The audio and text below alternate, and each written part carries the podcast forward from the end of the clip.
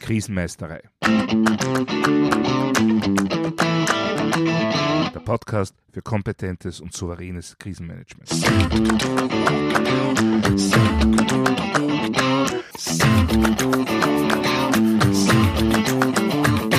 Hallo, ich bin Thomas Prinz von krisenmeisterei.at.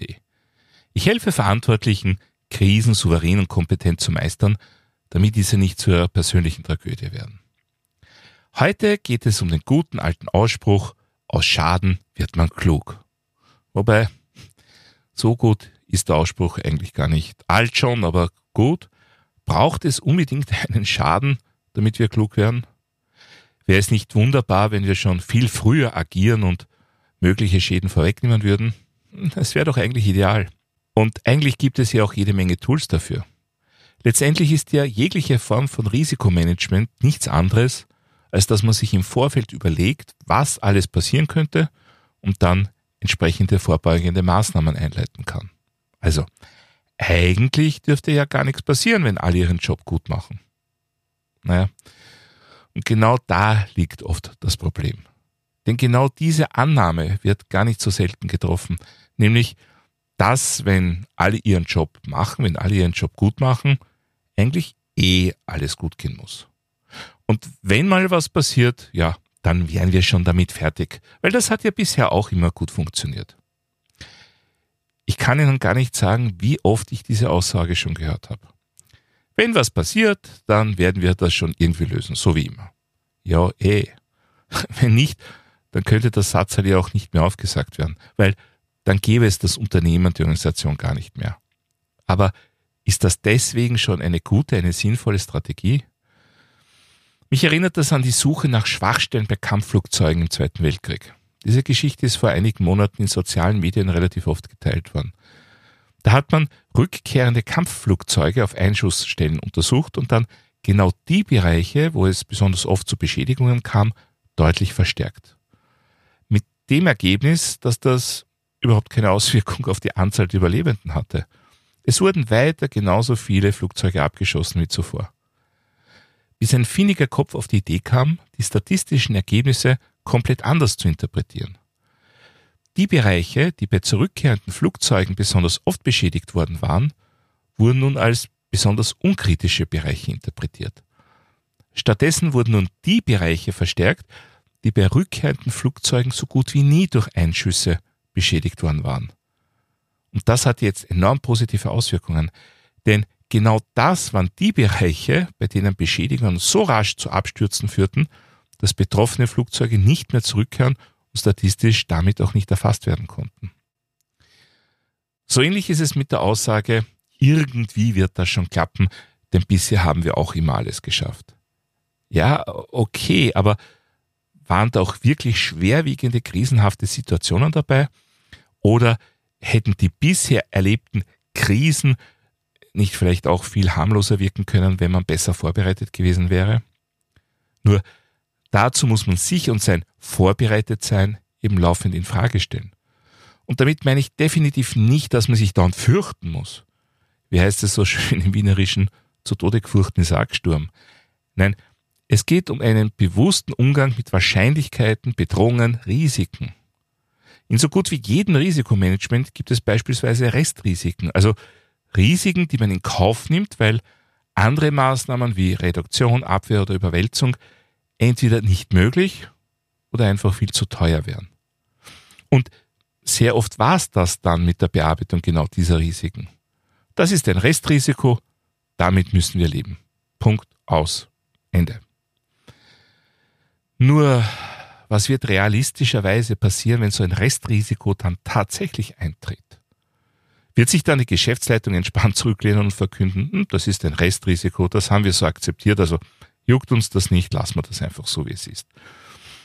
Na, eher nicht. Man wird im Regelfall trotzdem alles daran setzen, die Situation ebenso gut wie irgendwie möglich zu beherrschen.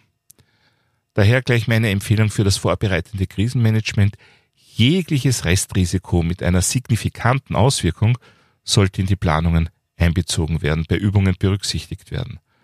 Die Einschränkung mit einer signifikanten Auswirkung ist hier insofern wichtig, weil es natürlich auch Restrisiken geben kann, deren Auswirkung tatsächlich komplett vernachlässigt werden könnte. Aber selbst das lässt sich leicht überprüfen, indem man im Zuge einer Krisenmanagementübung ein solches zu vernachlässigendes Restrisiko beispielsweise als zusätzliche Einspielung einplant. Überhaupt die Kombination von Risiken oft recht spannende neue Erfahrungen bieten kann. Also Restrisiken nicht einfach abhaken, sondern immer wieder in Übungen und Planungen mit einbeziehen. Das ist sicher mal eine Methode, um nicht erst durch Schaden klug zu werden. Eine zweite wäre ein sogenanntes CIRS, ein Critical Incident Reporting System. Dabei wird Mitarbeitenden die Möglichkeit gegeben, Zwischenfälle oder sogenannte Beinahe-Fehler anonym zu berichten.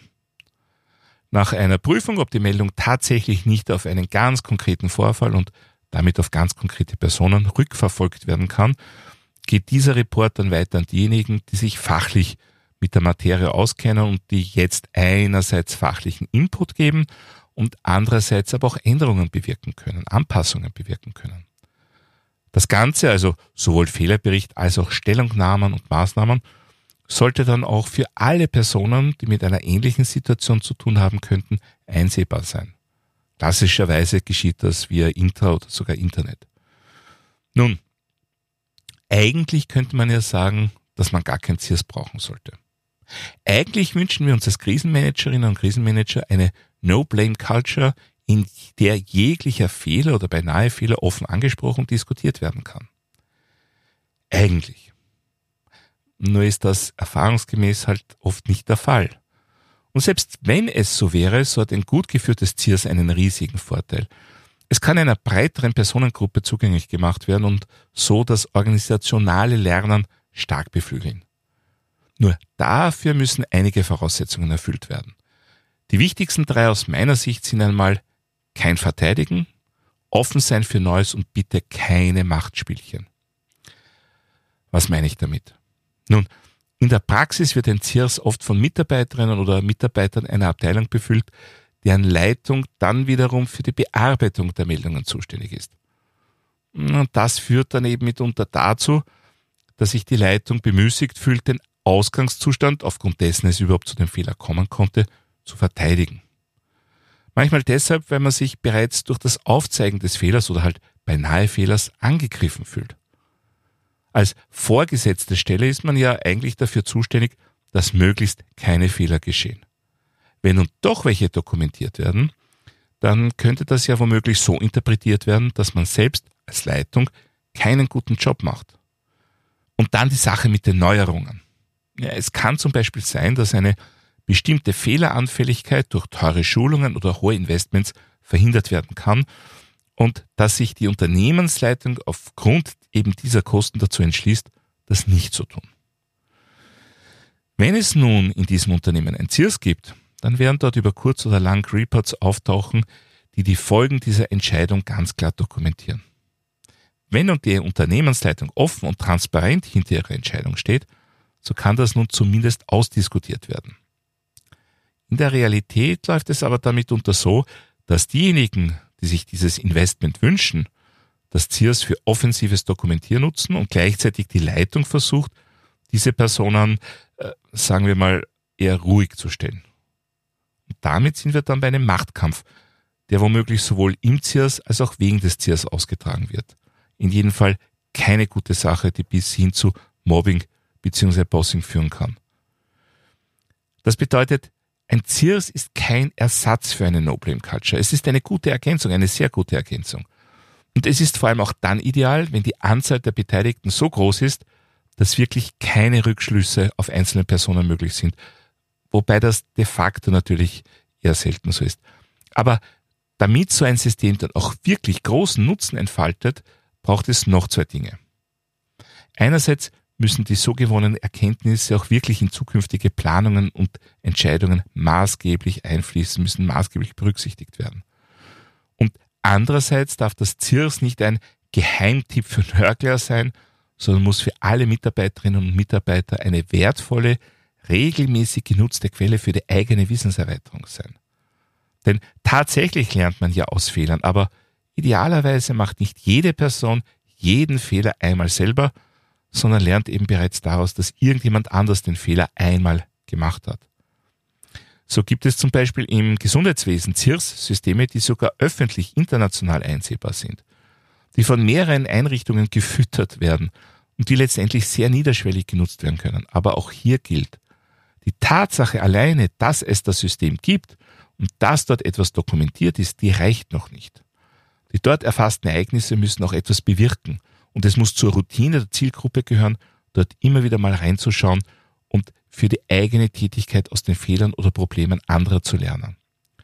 So gibt es zum Beispiel Institutionen, die regelmäßig einen Fehler des Monats küren und auf diese Weise das CIRS über alle verfügbaren internen Kanäle propagieren.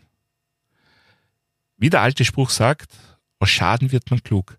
Aber wenn ein einmaliger Schaden viele Personen klug macht und nicht nur eine, dann haben wir schon etwas erreicht. Darüber hinaus gibt es auch die Erfahrung, dass sich viele dramatische Ereignisse oft schon mit vielen Beinahe-Ereignissen ankündigen. Somit kann das Lernen aus eben solchen Beinahe-Ereignissen sogar einen wirklichen Big Bang verhindern. Aber eines werde ich halt nicht müde zu predigen. Mit technischen Werkzeugen allein werden wir das nicht schaffen. Die Installation eines ZIRS, das Versenden seiner URL alleine, das wird überhaupt nichts verändern. Nur wenn wir eine Fehlerkultur in den Köpfen und Herzen unserer Teammitglieder installieren, in der diese dann das ZIRS als Werkzeug selber wollen und brauchen, nur dann wird es auch wirklich etwas bewirken. Wenn wir fehlende No Blame Culture und unsere Unfähigkeit mit Fehlern und Kritik konstruktiv umzugehen, mit technischem Beiwerk übertünchen wollen, dann ist das alles nur sinnlos vergeudete Zeit bzw. sinnlos vergeudetes Geld. Also aus Schaden wird man klug, das stimmt natürlich. Aber wie wär's, wenn wir auf einen möglichen Schaden schon durch gewissenhaftes Risikomanagement bzw. eine vernünftige Umweltbeobachtung kommen, ohne dass der Schaden auch wirklich eintritt?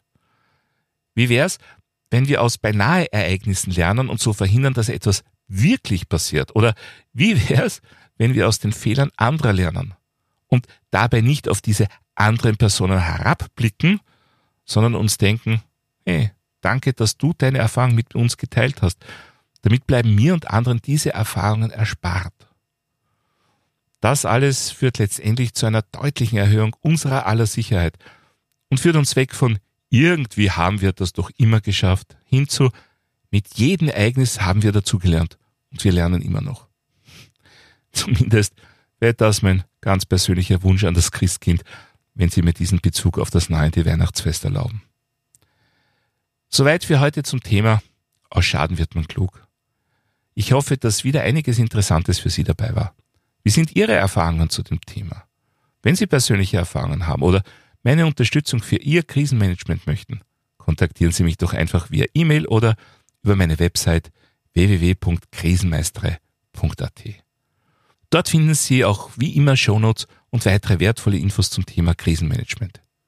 Ich würde mich auch freuen, wenn Sie meinen Newsletter abonnieren bzw. mein E-Book runterladen. Außerdem können Sie sich für eine meiner Online-Schulungen anmelden. Und wenn Sie irgendwelche Anregungen, Fragen oder Wünsche zum Podcast haben, dann schicken Sie mir doch einfach eine E-Mail an podcast.krisenmeistere.at. Und falls Sie es noch nicht getan haben, vergessen Sie nicht, den Podcast gleich zu abonnieren. Dann versäumen Sie in Zukunft keine Folge. Das war's für heute. Ich bin Thomas Prinz von krisenmeistere.at. Vielen Dank fürs Zuhören und auf Wiedermeistern bei der nächsten Folge.